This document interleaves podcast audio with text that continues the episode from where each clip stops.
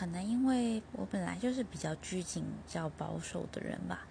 所以第一次去的时候觉得非常的紧张，然后很不知所措。嗯，我不知道在台湾的夜店会怎么样，因为我第一次去的时候是在美国，然后虽然是跟朋友一起去的，可是呢，那时候去可能我不知道是他们的习惯还是就是太嗨。然后就被个外国人拉着，然后缠着跟他跳舞，啊，对，然后就非常非常的紧张，最后也只能用中文喊住旁边经过的同学叫他救我，啊，最后对，就是一日全程都躲在认识的人后面，没有办法跑出去，都很怕会被人家拉走，所以呢，嗯，对我对夜店的印象并不算是很好吧，就觉得有点可怕。